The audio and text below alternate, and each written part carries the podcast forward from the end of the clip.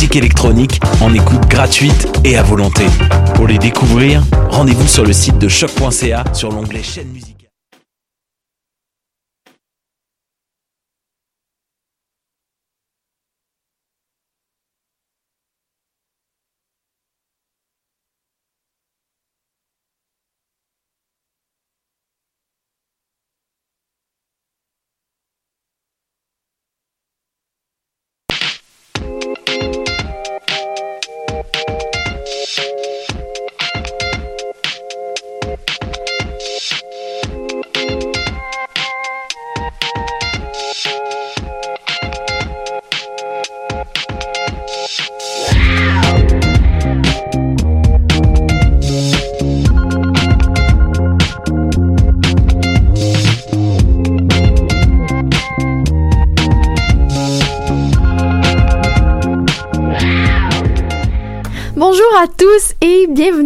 L'animal politique sur les ondes de choc.ca.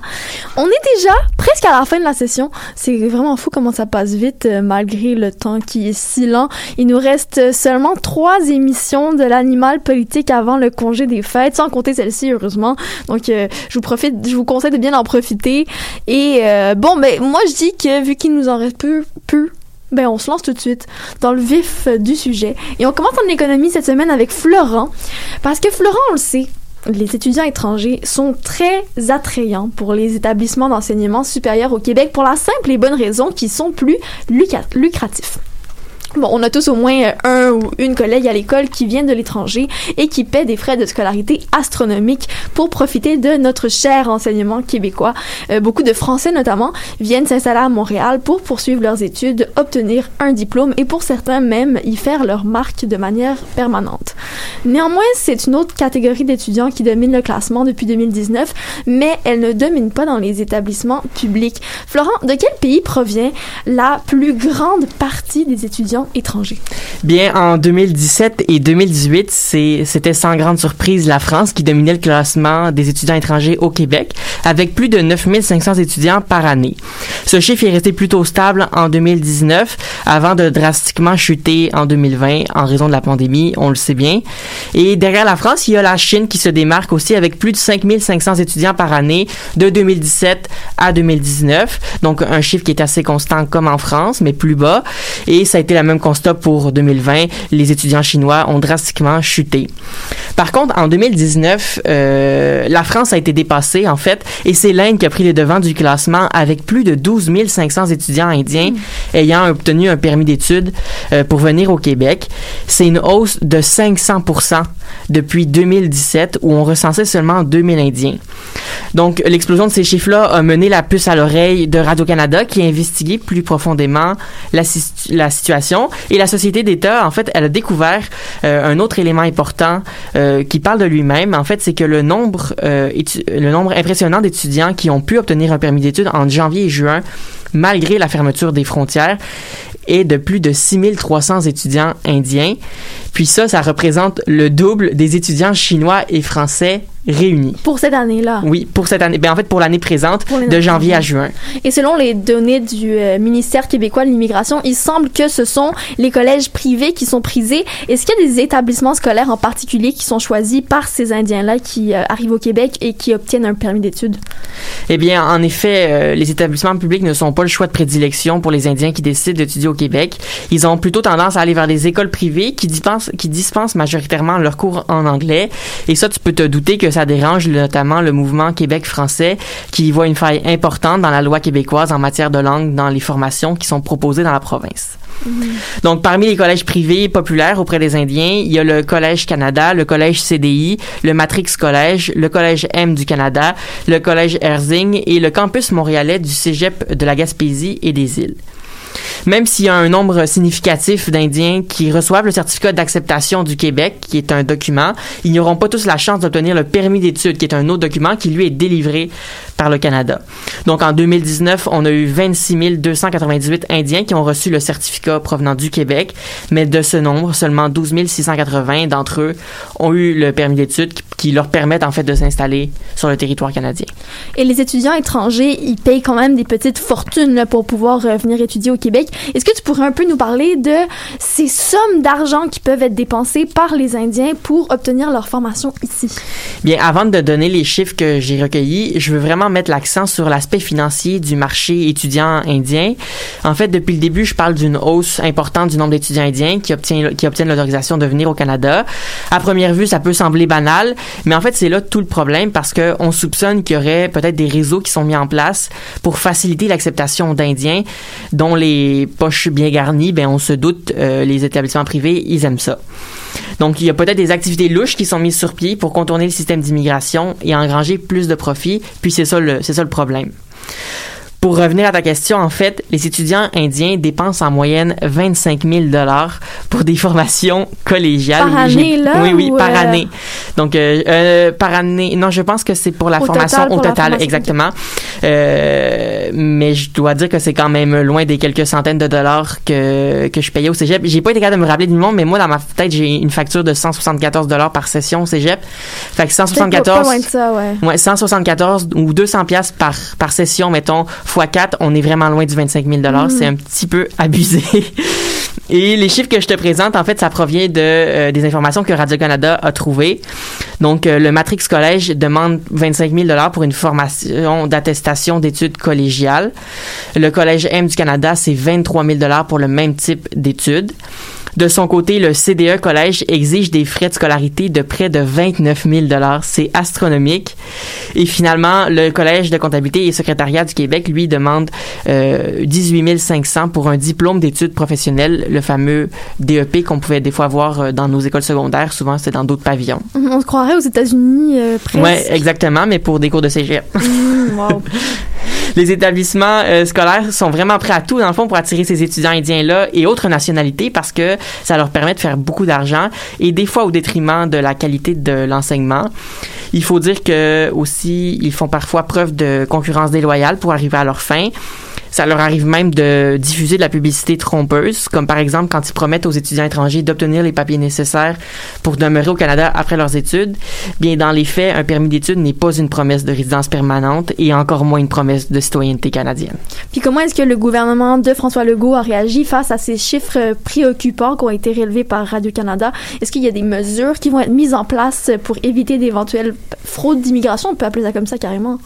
Bien, le premier ministre du Québec, François Legault, et la, et la ministre de l'Enseignement supérieur, Daniel Mécan, euh, se sont dit très préoccupés par le recrutement intensif d'étudiants indiens à des fins économiques, bien évidemment.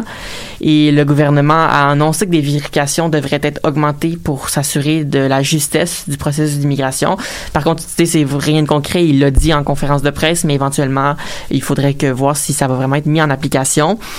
Et ce que Legault déplore surtout, en fait, c'est que les étudiants profitent de la formation anglaise au Québec, qui souvent est pour finalement souvent aller s'installer dans d'autres provinces canadiennes. Puis ça, ça le, ça le dérange un peu. L'opposition n'a pas tardé non plus à dénoncer la situation qui met en péril autant la qualité de l'enseignement supérieur euh, au Québec que euh, que l'enjeu de l'immigration. L'objectif, en fait, de faire venir des étudiants étrangers, on va se mettre d'accord, c'est pas de créer un marché lucratif euh, de diplômes. Le nouveau parti, le nouveau chef du Parti québécois, Paul Saint-Pierre Plamondon, propose lui peut-être de fixer des seuils maximales d'étudiants étrangers admis dans les collèges privés pour éviter que, dans le fond, les collèges privés ne fassent que profiter de l'argent des étudiants étrangers. Et il croit aussi que ça pourrait être nécessaire de réglementer le prix des formations, euh, considérant que certaines sommes astronomiques euh, sont demandées par des établissements privés. Donc, euh, au lieu d'avoir un 29 000 d'une part puis 18 000 de l'autre part, ça pourrait être bien de, réglementer pour éviter les abus. Et pour finir, je crois qu'on n'a pas fini d'entendre parler de ce sujet-là. Et ben, comme on le sait tous, la CAQ est un gouvernement qui est assez réactif sur euh, le plan d'immigration. Et je parie que M. Legault n'est pas friand des réseaux qui contournent les règles d'immigration. Donc, euh, ça se pourrait qu'on entende parler à nouveau. En effet, donc c'est surtout euh, intéressant dans le contexte actuel où est-ce qu'il y en a beaucoup moins des étudiants étrangers ici qui viennent, donc peut-être euh, qu'il finit par y avoir un déséquilibre. Donc merci beaucoup Florent. On va passer en éducation, mais avant, écoutons une chanson du nouvel EP de Chafrin, qui est la très talentueuse chanteuse québécoise. Cette chanson s'appelle Stella Heart.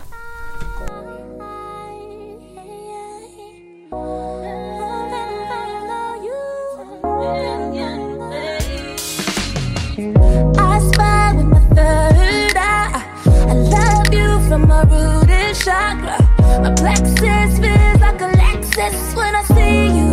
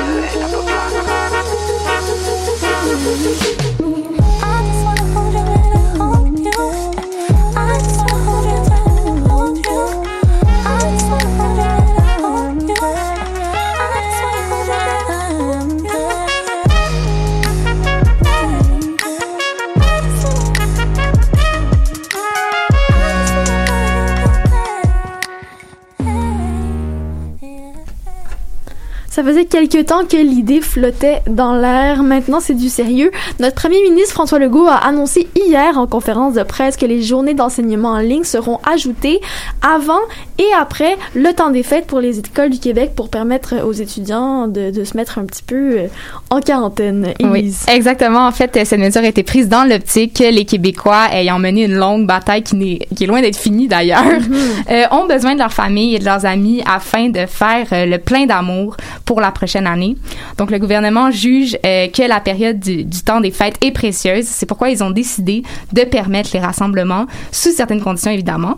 Donc, pour prévoir euh, cette période de réunion, le gouvernement demande euh, d'être très prudent et d'effectuer un isolement volontaire totalisant une semaine avant et après les fêtes. Donc, pour éviter toute exposition inutile au virus, ils incitent les compagnies qui peuvent le permettre de réduire le nombre d'employés et même de fermer boutique. Les employeurs euh, sont aussi invités à privilégier le télétravail pour les deux, pour ces deux semaines. Du côté des écoles, la consigne est maintenant claire et officielle. À partir du 17 décembre, les écoles, les élèves des écoles primaires cesseront de se rendre en classe et euh, un suivi par euh, les professeurs sera maintenu en ligne pour cette courte période qui s'échelonne sur deux à quatre jours selon le calendrier scolaire de chaque école et qui fonctionne en fonction des régions en fait. Pour ce qui est des écoles secondaires de la province, euh, c'est aussi à partir du 17 décembre que les élèves devront rester à la maison. Pour leur part, ils retourneront en classe à compter du 11 janvier. Pendant toute euh, cette période de confinement, euh, entre guillemets, on va dire, les écoles fourniront de l'enseignement à distance. C'est quand même une nouvelle de taille. Est-ce qu'il y a des mesures qui ont été annoncées pour aider les élèves et les familles qui n'ont malheureusement pas les moyens de s'équiper ou juste de revoir les enfants à la maison pour cette période? On sait que c'est quand même pas tout le monde qui a les mêmes privilèges à la maison. Oui, pour les parents euh, de jeunes enfants qui font partie des travailleurs essentiels, les services de garderie demeureront disponibles pendant cette période. Autrement, tu as mentionné euh, l'équipement. Euh, en fait, c'est vrai que ce sont pas tous les foyers qui peuvent se procurer un Internet fiable ou encore un appareil adéquat tel qu'un ordinateur, un portable ou une tablette. Donc, à ce niveau-là, le ministre de l'Éducation, Jean-François Roberge, assure qu'il y a suffisamment de ressources dans le réseau pour répondre à tous les besoins technologiques des élèves au secondaire et ce partout à travers la province. Ouais. Donc déjà là, c'est une bonne nouvelle. Puis pour ce qui est euh, des élèves du primaire, on ne dispose pas des mêmes ressources, mais de toute manière, elles ne devraient pas être nécessaires puisque les enseignements euh, seront différents. On parle plutôt d'un suivi des apprentissages pour ces élèves pendant ces deux à quatre jours puisque euh, de toute manière, ils vont rentrer euh, comme prévu, de, soit le 6, le 7 ou le 5, pardon, euh, janvier qui, euh, qui ce sera encore en fonction des régions euh, selon le calendrier. C'est quand même une nouvelle qui risque d'en faire sourire plus d'un, hein, mais malgré ça, c'est quand même pas tous les experts en éducation qui sont du même avis. Il y en a qui, au contraire, ne se réjouissent pas du tout de la situation. Est-ce que tu peux nous expliquer un peu les points de vue de ces experts-là? Assurément. En fait, euh, plusieurs appréhendent l'impact que cette décision peut avoir sur le développement scolaire des élèves. Euh, ce qui fait réagir particulièrement, c'est le retard, euh, les retards qu'elle qu'une telle mesure peut occasionner chez certains élèves, par exemple ceux qui sont en difficulté d'apprentissage. Mm-hmm. Avant même l'annonce officielle des mesures, certains craignaient une prolongation des vacances. Donc, euh, dans un article de Radio-Canada, le professeur titulaire associé à la faculté des sciences de l'éducation de l'Université Laval, Égide Royer, explique son point de vue sur les retombées euh, d'un possible congé. Pour lui, chaque jour euh, de classe a des conséquences sur la réussite des élèves. Il remarque entre autres euh, que plusieurs journées ont été perdues au cours de l'année scolaire. Il rappelle que euh, normalement, c'est lors des vacances d'été que se creuse l'écart entre les élèves provenant de milieux défavorisés et ceux venant de milieux aisés. Donc, en effet, cette année, le calendrier a été grandement bouleversé pour des raisons que l'on connaît. Par exemple, au commencement de la pandémie, il y a eu environ 3-4 mois qui, étaient, qui étaient normalement consacrés aux apprentissages et euh, qui ont été affectés. Mm-hmm. Le gouvernement a aussi ajouté trois euh, journées pédagogiques euh, à celles qui étaient déjà prévues. Donc, c'était pour aider les enseignants à se préparer et à se, se, former pour les nouveaux défis qui les attendaient.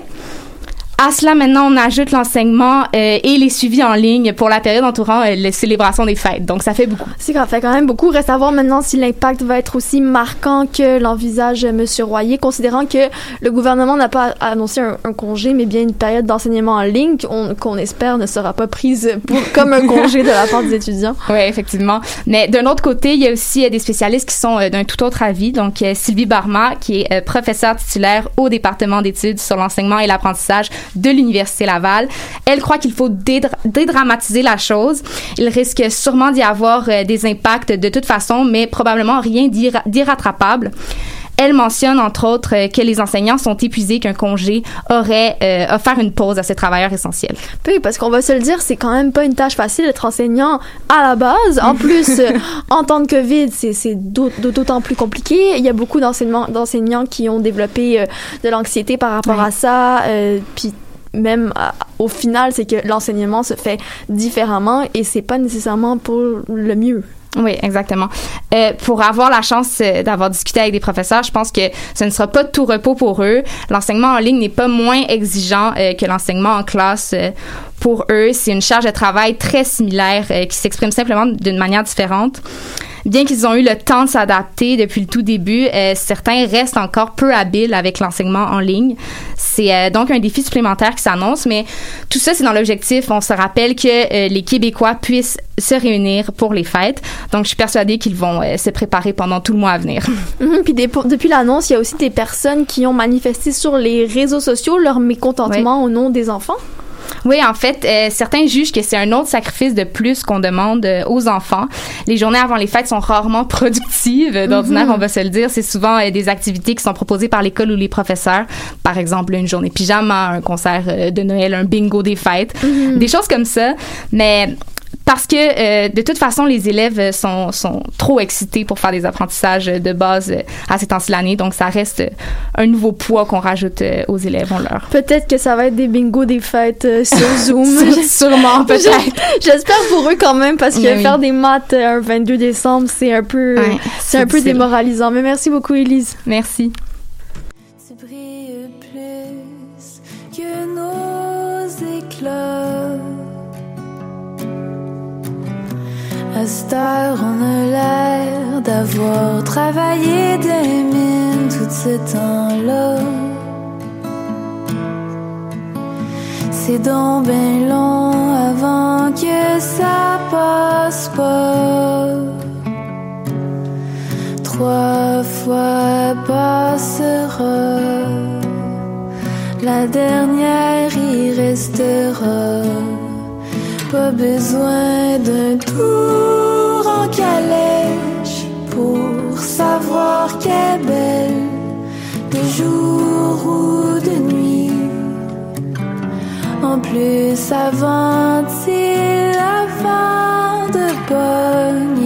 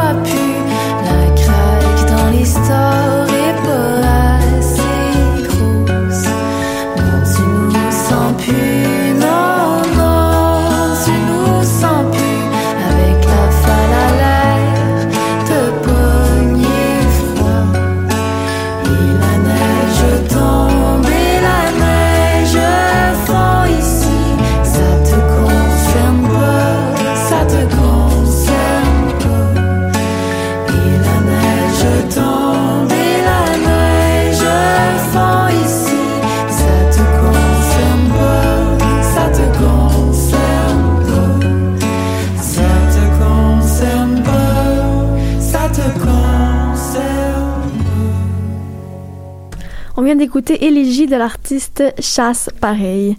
Un véritable drame se, se déroule en ce moment dans la corne de l'Afrique.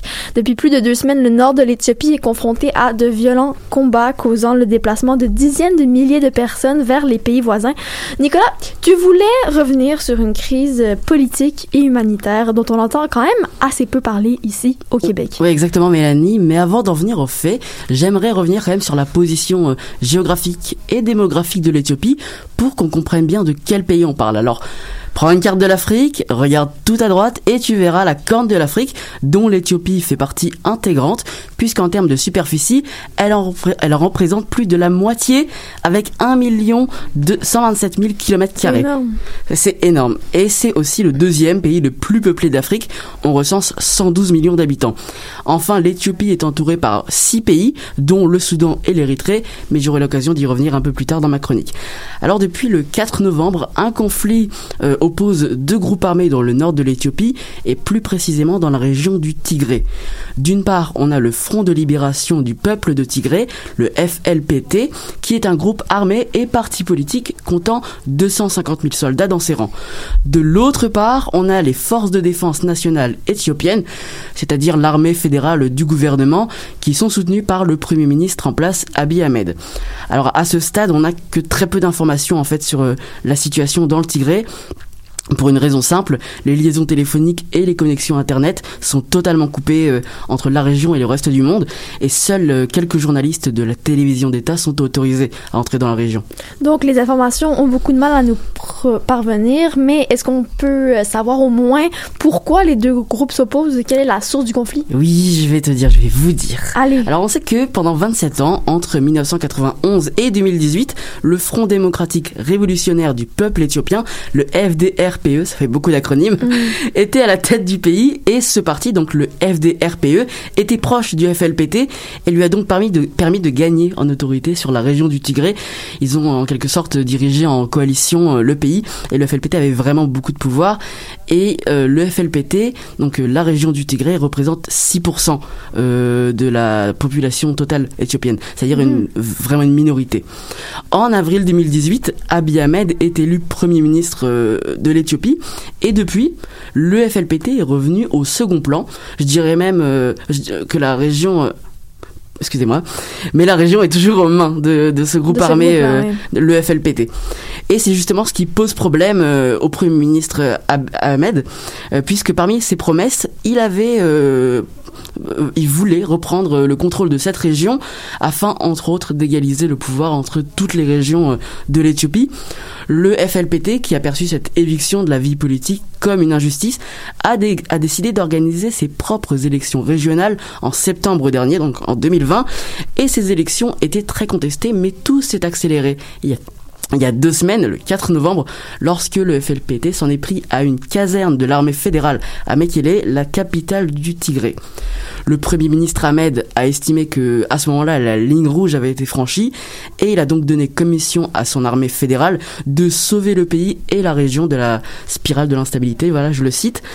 Mardi soir, euh, cette semaine, le gouvernement euh, éthiopien annonçait avoir repris le contrôle de plusieurs villes du Tigré du Tigré et que l'armée fédérale se dirigeait vers Mekele. Alors concrètement, les combats y prennent deux formes. La première, ce sont des frappes aériennes qui visent euh, des, infrastruc- des infrastructures militaires appartenant au FLPT. Le but est tout simplement d'affaiblir leur position euh, stratégique. Et la seconde forme, ce sont des combats au sol. Ceux-là sont plus violents et plus meurtriers. Pour euh, vous donner une idée, à lui seul, l'hôpital de Gondar à l'ouest euh, du Tigré traite en ce moment même plus de 400 blessés graves dus à ces combats. Les premiers bilans font état d'au moins plusieurs centaines de morts et probablement des milliers de blessés. Et au-delà des victimes physiques, on remarque surtout des victimes collatérales, comme c'est souvent le cas. De nombreuses familles éthiopiennes sont forcées de quitter leur maison pour leur sécurité. Est-ce qu'on a plus de chiffres euh, à ce niveau-là? Oui, Mélanie, mercredi, on estimait à 36 000 le nombre de réfugiés éthiopiens qui avaient fui les combats du Tigré pour rejoindre le Soudan, alors qu'il se trouve au nord de l'Éthiopie. Par exemple, le camp Doum Rakuba, qui se trouve à l'est du Soudan et à 80 km euh, au nord de la frontière avec l'Éthiopie, a déjà reçu des milliers de réfugiés venus du Tigré. On le voit face à l'afflux euh, de migrants, le Soudan a fait le choix de la solidarité. Le pays prévoit même d'ouvrir de nombreux camps euh, comme dans les États limitrophes. Alors par État, je parle de régions euh, au sein du Soudan, comme l'État de Kassala, l'État de Jezira ou encore l'État de Guédaref. Alors, on peut se poser la question de euh, la faisabilité de, de ces camps et est-ce que c'est tenable? Alors, à court terme, oui, ces solutions, elles peuvent sembler viables. Mais le problème, c'est le long terme, puisque les autorités soudanaises, elles redoutent que 200 000 Éthiopiens soient forcés de migrer d'ici la fin de la guerre. Et malheureusement, les aides internationales financières et humanitaires pour soutenir les personnes réfugiées, elles sont toujours pas au rendez-vous. Donc, il y a un exode de milliers de personnes. Est-ce qu'il y a aussi euh, d'autres conséquences de cette guerre entre le Front de libération du peuple de Tigré, donc le FLPT, tu me disais, Exact. et euh, l'armée éthiopienne? Est-ce qu'il y a d'autres conséquences? Il n'y a pas, il y a, il y a- il y a d'autres conséquences exactement. Samedi dernier, donc euh, le 14 novembre, le Front de libération du peuple de Tigré a tiré plusieurs roquettes, probablement quatre, près de l'aéroport d'Asmara, donc la capitale de l'Érythrée, un autre pays qui se trouve au nord-est de l'Éthiopie. Cette attaque, revendiquée dès le lendemain par le président du Tigré, est le signe d'une escalade des tensions dans la région euh, qu'on qu'on remarque voilà, ces derniers jours. Et justement, depuis quelques jours, le FLPT accuse l'Érythrée de permettre à l'armée éthiopienne d'utiliser son territoire, alors pour y faire passer des troupes, pour faire euh, décoller des avions, euh, justement pour participer à ces frappes aériennes. Et le FLPT affirme aussi que l'armée érythréenne alors participerait directement au combat au sol aux côtés de l'armée éthiopienne. Pourtant, les deux pays, alors l'Éthiopie et l'Érythrée, ont signé un accord de paix en septembre 2018, il y a- un peu plus de deux ans. L'objectif était de renforcer la sécurité et la stabilité dans la région. Bon bah, raté, on voit bien. Mhm. Il me semble aussi important de rappeler que l'Érythrée est quand même l'ennemi numéro un du FLPT et que les deux camps se sont déjà affrontés dans une guerre euh, qui avait coûté la vie à 80 000 hommes et femmes. C'était entre 1998 et 2000. En ce vendredi 20 novembre, on ne parle plus euh, d'un conflit régional, mais bel et bien international. Et c'est exactement ce que cherche à faire le Front de libération du peuple de Tigré, internationaliser le conflit pour regagner en notoriété. Donc, international, tu me dis, est-ce que justement euh, la communauté internationale s'est mobilisée devant cette catastrophe en cours euh, dans l'est de l'Afrique? Alors je dirais oui et non, parce que comme je te disais à l'instant, les aides tant attendues euh, bah, n'arrivent pas en fait. Et pour l'instant, c'est surtout plus des paroles que des actes. Il y a trois jours, mardi donc, l'Organisation des Nations Unies s'est dite inquiète de la crise humanitaire à grande échelle qui a lieu en ce moment à la frontière entre l'Éthiopie et le Soudan. L'un des porte-paroles du Haut Commissariat des Nations Unies pour les réfugiés, le HCR, qui est donc une branche de l'ONU spécialisée dans la migration, estime que 4000 Éthiopiens traversent chaque jour la frontière pour se rendre au Soudan. Un autre porte-parole du HCR, Babar Baloch, pense que la vague migratoire en cours est sur le point de submerger les organisations euh, humanitaires qui sont sur le terrain, donc euh, ça, les ONG. euh, ouais, on pardon, peut. continue. Pardon. J'allais dire aussi justement que dans la communauté internationale, ce genre de migration, ça ne suscite pas toujours l'enthousiasme. Bah, euh, ça suscite surtout les mois, mais euh, après les actions derrière euh, se font souvent attendre. mhm. C'est ça le problème. Justement, en parlant des organisations humanitaires, des ONG, on peut prendre l'exemple de la Croix-Rouge. Euh, la branche éthiopienne implore de l'aide à la communauté internationale. Et c'est triste à dire, mais elle ne peut que constater en fait la gravité de la situation sur place. Il y a un manque de nourriture, un manque de lits, un manque de protection, un manque d'assistance, et j'en passe. En plus des conséquences humanitaires tragiques, euh, l'ONU craint une déstabilisation de la région, euh, notamment avec l'implication de l'Érythrée euh, dans le conflit, comme je disais il y a un instant. L'Union africaine, l'UA, réclame quant à elle la fin des combats dans le Tigré et son chef, Moussa Faki Mahat, dit suivre avec inquiétude l'escalade de la confrontation militaire en Éthiopie et il encourage les partis à dialoguer pour trouver une solution pacifique dans l'intérêt du pays, évidemment, et du gouvernement en place avec Abiy Ahmed.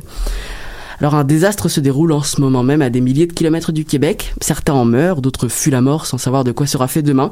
Cette guerre n'est pas la première et ne sera sûrement pas la dernière. Alors espérons qu'elle se termine au plus vite. Au plus vite. Merci beaucoup, euh, Nicolas. On fait une brève pause musicale euh, parce que le rap, c'est pas juste réservé aux hommes. On s'en va écouter Calamine avec sa chanson Jean Talon.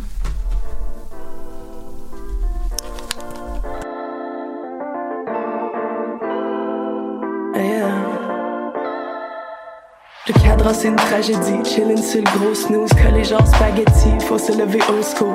Je suis un peu cowboy, mon amour est old school. Mais quand je monte en ciel, je vais pas fausse route. On travaille comme des automates. Je starte la journée café, non les métaux automates. Chaque fois je déprime de voir qu'elle va pas rester. Mais ça prend pas 5 minutes, puis je vois qu'elle m'a texté. Le réveil est doux dans la petite batterie.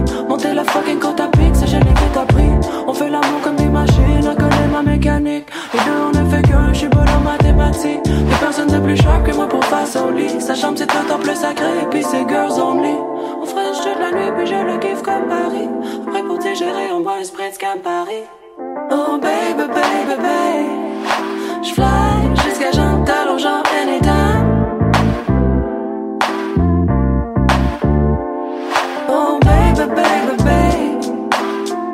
On sait que c'est ma blonde qui est le headline. my yes. Quand on est SPM Parce qu'on est synchro nous les lesbiennes Mais tu me connais pas si t'as pas vu mes débordements. Je suis comme mon diva cop puis je fuis fortement. J'ai checké son Tinder puis j'ai montré le mien. Excuse bébé je sais pas pourquoi c'est bondé de même. Pourtant c'est comme clair c'est ma blonde le headline. J'ai sa clé d'appart puis je suis dans sur ma belle-mère. Sa boisson évite sa gâchette sa cassette. Je la chicane de fumer puis je bonne la en cachette Marathon d'après-midi c'est quasiment pas ça Je voudrais pas traumatiser les kids des voisins. Mais le temps des rides dans son Ford Taurus Après ce que le garage a dit j'ai pris l'autobus. On fait du backseat dans son salon Asta On Netflix and chill en checkant des castors. Oh baby baby baby. J'fly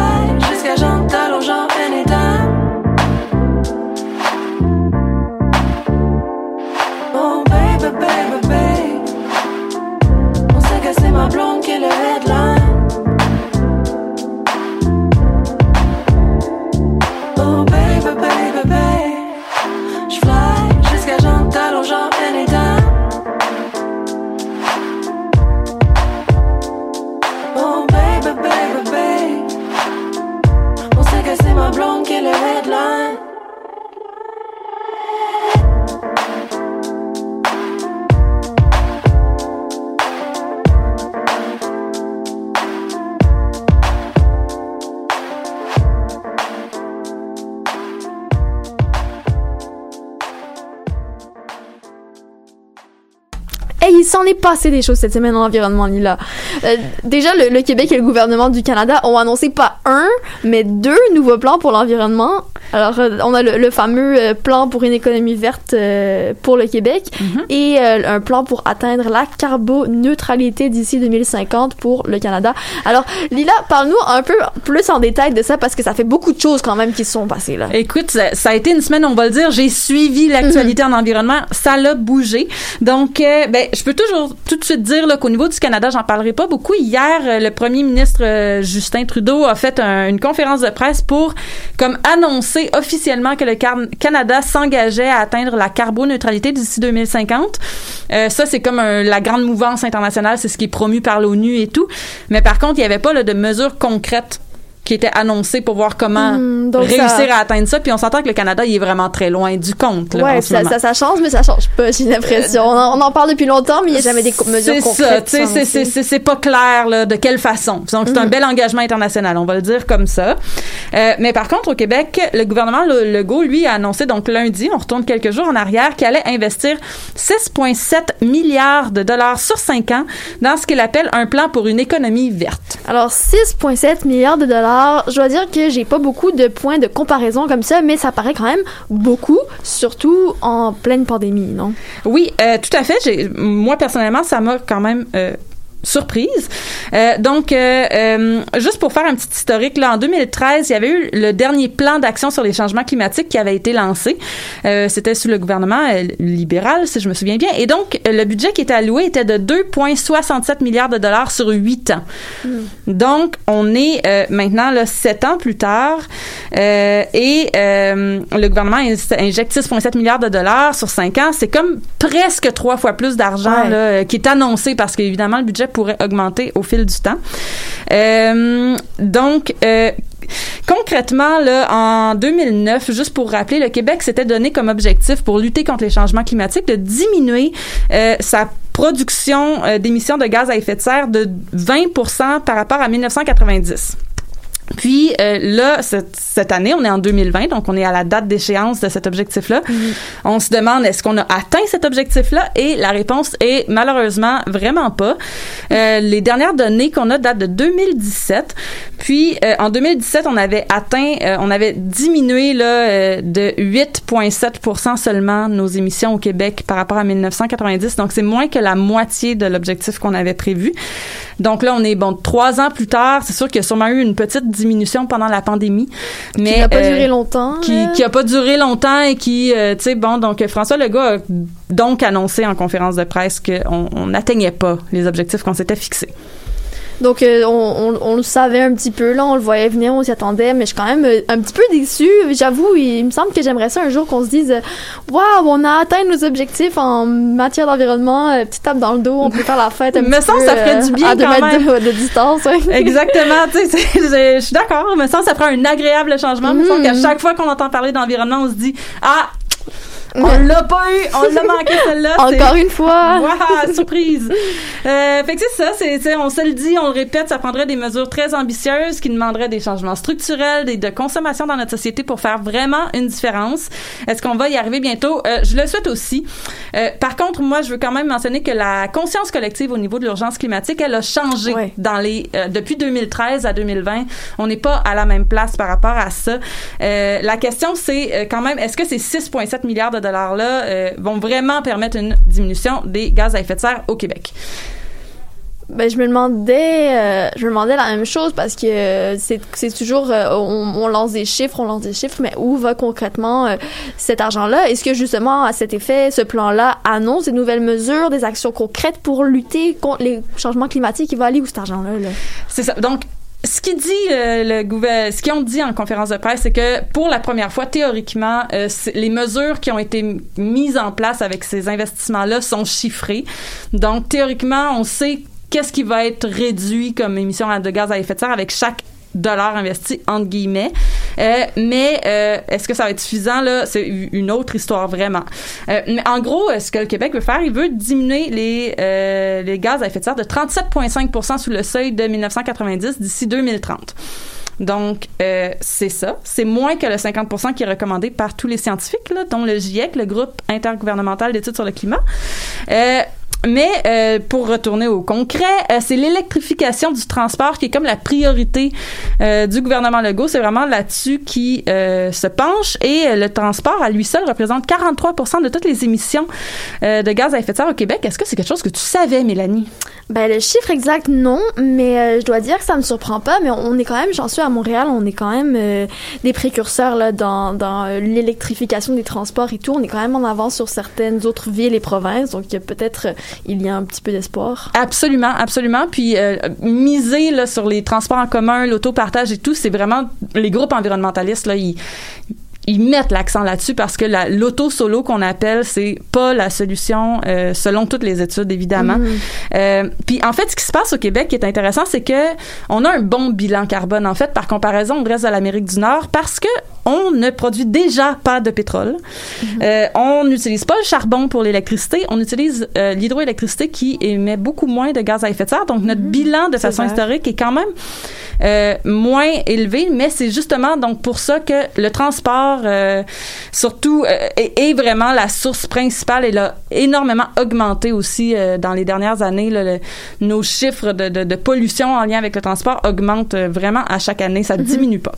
Donc pour contrer ça, la, la CAQ a annoncé que la vente de véhicules à essence sera interdite au Québec d'ici 2035. Hey, j'ai vu ça passer et j'en revenais pas. En 2035, là, c'est c'est vraiment bientôt. Puis, puis là, tu me parles de ça tout de suite en plein milieu de l'émission, alors que j'aurais voulu qu'on en parle depuis le début. Qu'est-ce qui va se passer avec cette information-là, là, 2035? Plus de, plus, plus de voitures à essence. Du, tout. Donc, en fait, concrètement, en 2035, c'est les véhicules neufs euh, à essence qui sont interdits, qui vont être interdits de vente au Canada, euh, pas au Canada, pardon, au Québec. Au Canada, c'est 2040, euh, qui est annoncé pour l'instant. Donc, euh, en, en 2035, si tu veux t'acheter une voiture, elle va devoir être complètement électrique. merveilleux. Peut-être hybride et on se dit une voiture ça a quoi 20 ans de vie là Mm. à peu près maximum donc on se dit dans les 20 années suivantes théoriquement le parc automobile euh, au Québec devrait être rendu complètement électrique. Donc euh, vraiment ce que c'est une mesure quand même très concrète avec une date d'échéance donc ça va obliger l'industrie automobile à s'adapter pour euh, faire face à la demande. Euh, on est parmi les premiers en Amérique du Nord avec la Californie euh, qui mettent cette date-là comme aussitôt. Donc, euh, ça, ça va peut-être faire en sorte qu'il y a des, des, des, des compagnies qui vont qui vont se tourner vers le marché québécois autant pour la fabrication et tout. Euh, c'est ça. Euh, donc, en annonçant ça, le gouvernement veut encourager la fabrication de véhicules électriques. Euh, ils vont aussi favoriser l'électrification des autobus scolaires, des autobus de ville, des taxis, euh, les, tra- les camions, le transport de marchandises. Ils veulent ajouter des bornes de recharge. Bon, ils ont aussi des projets pour le transport en commun, l'autopartage et tout ça. Mais c'est ça. Une des choses que les environnementalistes reprochent à ce plan-là, c'est quand même euh, qu'on change pas le modèle d'utilisation de la voiture solo. On ne change pas à la base là, notre mode de consommation pour réduire euh, ce qu'on fait. Euh, puis ils pensent que le gouvernement devrait investir encore plus dans euh, le transport commun et tout ça. Puis même chose au niveau du recyclage des batteries là, au lithium et tout, ça en inquiète quand même dans une perspective de Mhm. décroissance. là. Mais plus on va s'en aller vers euh, un monde où est-ce qu'on va avoir de plus en plus de voitures électriques, plus on va être capable de faire des études et d'analyser les possibilités qui s'offrent à nous par rapport au recyclage justement de ces batteries. Donc je pense que c'est quand même un ça fait longtemps qu'on n'avait pas vu un, un plan aussi concret qui Ouais. touche, euh, qui nous touche dans la vie de tous les jours parce qu'on en parle beaucoup, l'environnement, les GES, mais c'est toujours très très abstrait. Tout à fait. Alors que là, ça, ça va être concret et euh, je pense que ça va peut-être ouvrir les yeux à, à beaucoup de Québécois. Est-ce que le Québec va être le seul endroit en Amérique du Nord à interdire les voitures à essence? Tu me parlais tout à l'heure euh, du Canada. C'est ça, j'en ai parlé un petit peu. Donc, le Canada, lui, a annoncé cette semaine 2040 comme date butoir. Euh, en, aux États-Unis, ça varie un peu, mais la Californie est vraiment précurseur comme le Québec pour 2030. Mais en Europe, euh, c'est euh, 2030 pour les Royaumes-Unis. Et j'ai, il y a un pays, euh, j'ai, plus le souvenir là, sous la langue, mais qui a même annoncé 2025, là, un pays scandinave. Donc, euh, puis la France, c'est 2040 aussi. Donc, vraiment, il y a une espèce de mouvance un peu euh, dans les pays, euh, du moins industrialisés, pour faire cette transition-là.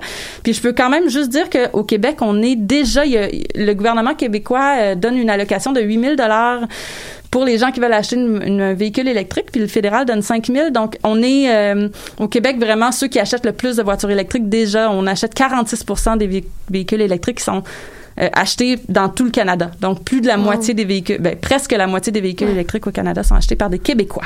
Donc, vraiment une bonne nouvelle. J'ai hâte de voir euh, ça passer. Est-ce que dans le dans le plan donc du Québec, il y avait d'autres mesures qui, soient, qui étaient prévues? Oui, absolument. J'ai, j'ai pas voulu rentrer dans les chiffres. Je trouve que ça peut être un peu complexe, mais il y a des mesures pour favoriser l'efficacité énergétique des industries, des bâtiments. Il y a des fonds pour l'agriculture. Il y a aussi toute une partie du plan qui est allouée à l'adaptation au changement climatique, euh, qui sont déjà en cours, on le sait. Donc, le gouvernement prévoit aussi la, la création d'un comité scientifique indépendant qui va pouvoir se positionner publiquement, orienter les, euh, les euh, actions gouvernementales. On ne sait pas exactement qui et à quoi va servir ce comité-là, euh, parce qu'on s'entend que des scientifiques au Québec, on en a déjà. Euh, l'autre euh, détail que le plan va être, l'autre détail important, c'est que ce plan-là va être révisé annuellement en fonction justement des nouvelles technologies qui arrivent, l'évolution de la pression sociale, euh, des recherches scientifiques et tout ça. Donc, à suivre. Super, ben merci beaucoup euh, Lila. Là, je dois un petit peu euh, couper ta chronique de cours, hein, parce qu'on commence à être un petit peu tête dans le temps. Mais euh, est-ce qu'il y avait un dernier petit truc que dont tu voulais nous parler, peut-être par rapport au Canada? Peut-être euh, quelque chose de Oh. plus léger là. Je sais que le gouvernement a dit à plusieurs reprises. Oui, euh, oui, que le oui, Québec oui, tout à était- fait. Oui, je voulais finir ma chronique sur quelque chose de positif. Euh, donc, dans le fond, je- on- le gouvernement Legault a beaucoup dit que les Québécois, on était, le Québec était en avance par rapport au reste de l'Amérique du Nord, l'État qui s'en sortait le mieux.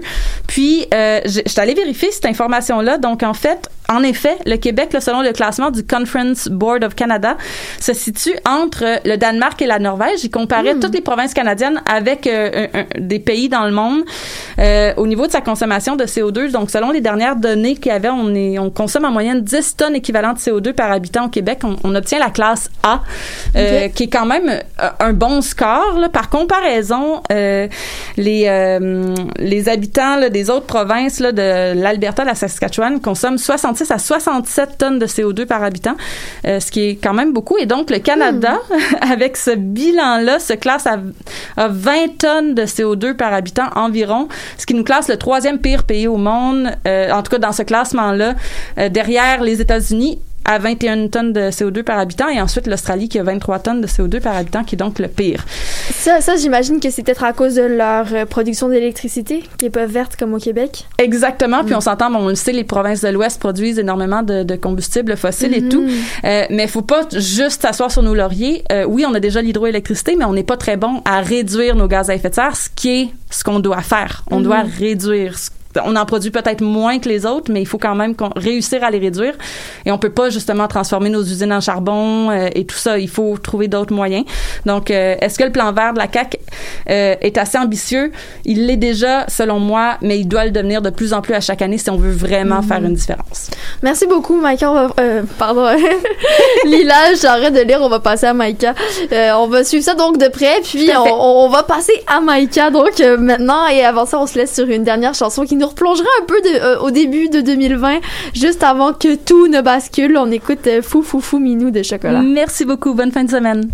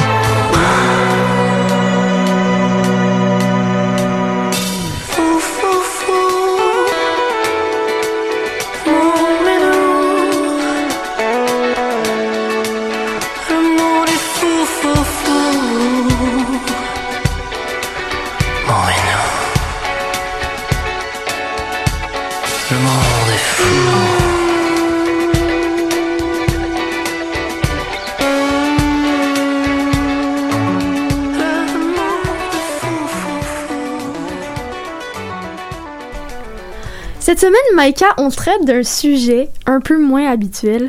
Euh, je dois dire, c'est ma troisième année à l'animal politique et je pense pas qu'on ait déjà traité de ça. Alors, j'ai vraiment hâte qu'on en parle. Cette année a lieu la quatorzième saison de la télé-réalité québécoise Occupation Double et pour cette quatrième année de la nouvelle mou- mouture qui est animée par euh, Jay du Temple, on ne cesse d'être surpris. Et ici, je parle pas du revirement de situation où est-ce qu'on a laissé tomber le, le soleil chaud du Brésil pour notre chère Lanaudière, mais plutôt de toute la diversité, l'inclusion et les discours progressistes qu'on retrouve cette saison sous différentes formes. Puis c'est drôle, Maïka, parce que je dois dire, j'ai jamais écouté Occupation Double.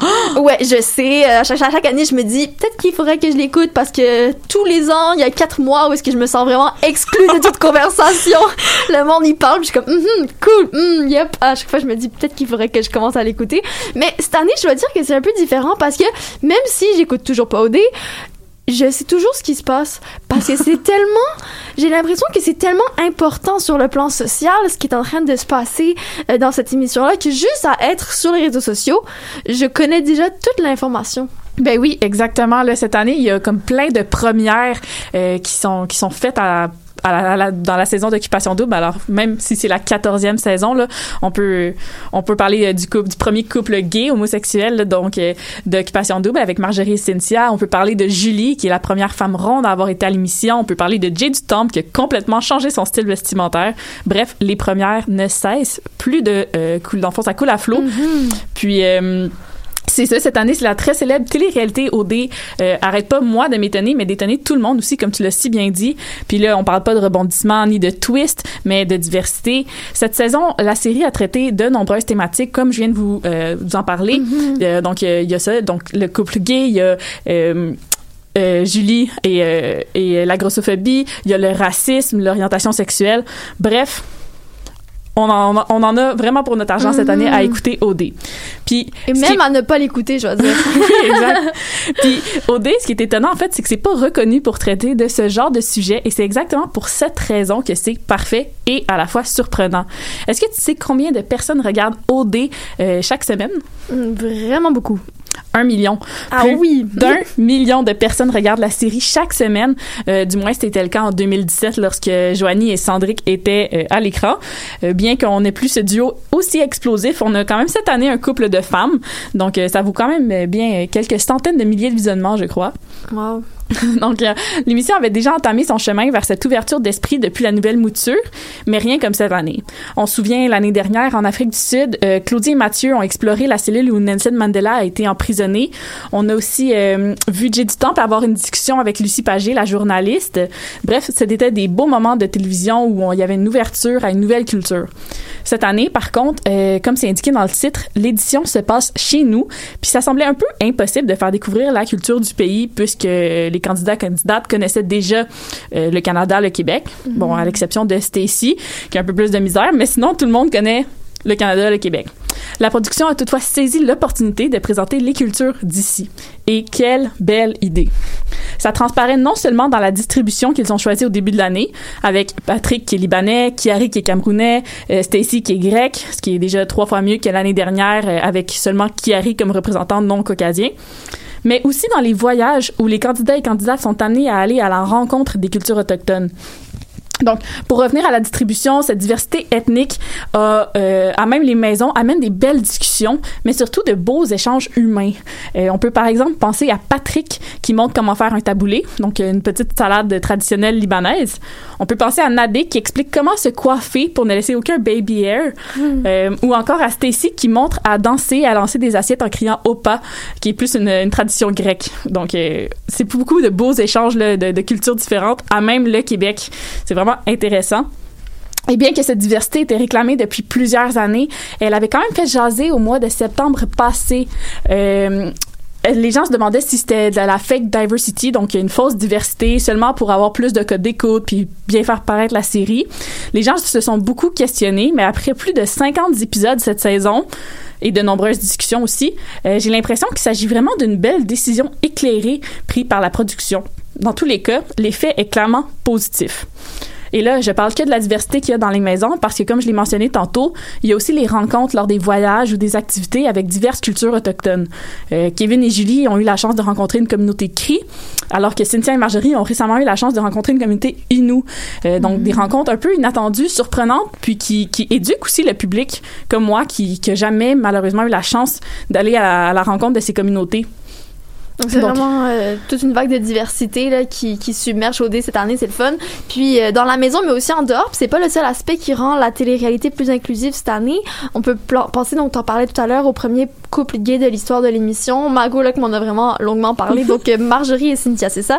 Oui, euh, c'était une grande première là, en 14 saisons. Euh, bien que bien que certains aient jugé un peu leur amour par nouveau, puisqu'il arrive tard dans la saison, puis tout ça, on a quand même vu l'évolution là, tout au long de l'automne. On a vu l'intérêt de Marjorie dès le départ, à savoir s'il y avait une ouverture du côté de Cynthia. On a vu les, pro- le- le- les flirts, les premiers bisous, etc. Euh, de toute façon, qui croyait au couple Marjorie arrive? Il y a absolument personne qui croyait à ça. Tout le monde avait envie de voir Cynthia et Marjorie ensemble. On a vu notre vœu s'exaucer, euh, malgré donc toutes les questions. Et euh, malgré le fait que le, couple a été remis en doute plus qu'il ne le fallait. Que ce soit par excusez, que ce soit par les sceptiques ou encore par d'autres personnes qui soupçonnent une bisexualité performative. Est-ce que tu sais c'est quoi de la bisexualité performative?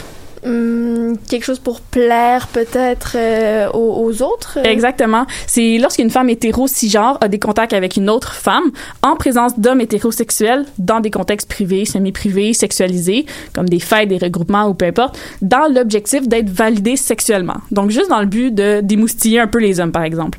Donc euh, cette année, on a, il y a beaucoup de personnes, qui, ben beaucoup, il y a quelques personnes qui ont accusé euh, Cynthia et Marjorie de faire ça dans ce but-là uniquement. Mais euh, là, comme euh, comme le- les derniers épisodes le montrent, c'est plutôt euh, sincère, c'est de l'amour qu'on voit et non pas juste l'envie de plaire aux hommes. Donc voilà, donc c'est une belle nouvelle pour ça. Puis comme Cynthia l'a abordé aussi, elle a parlé de sa pansexualité, donc soit l'attirance pour tous les sexes et toutes les identités de genre.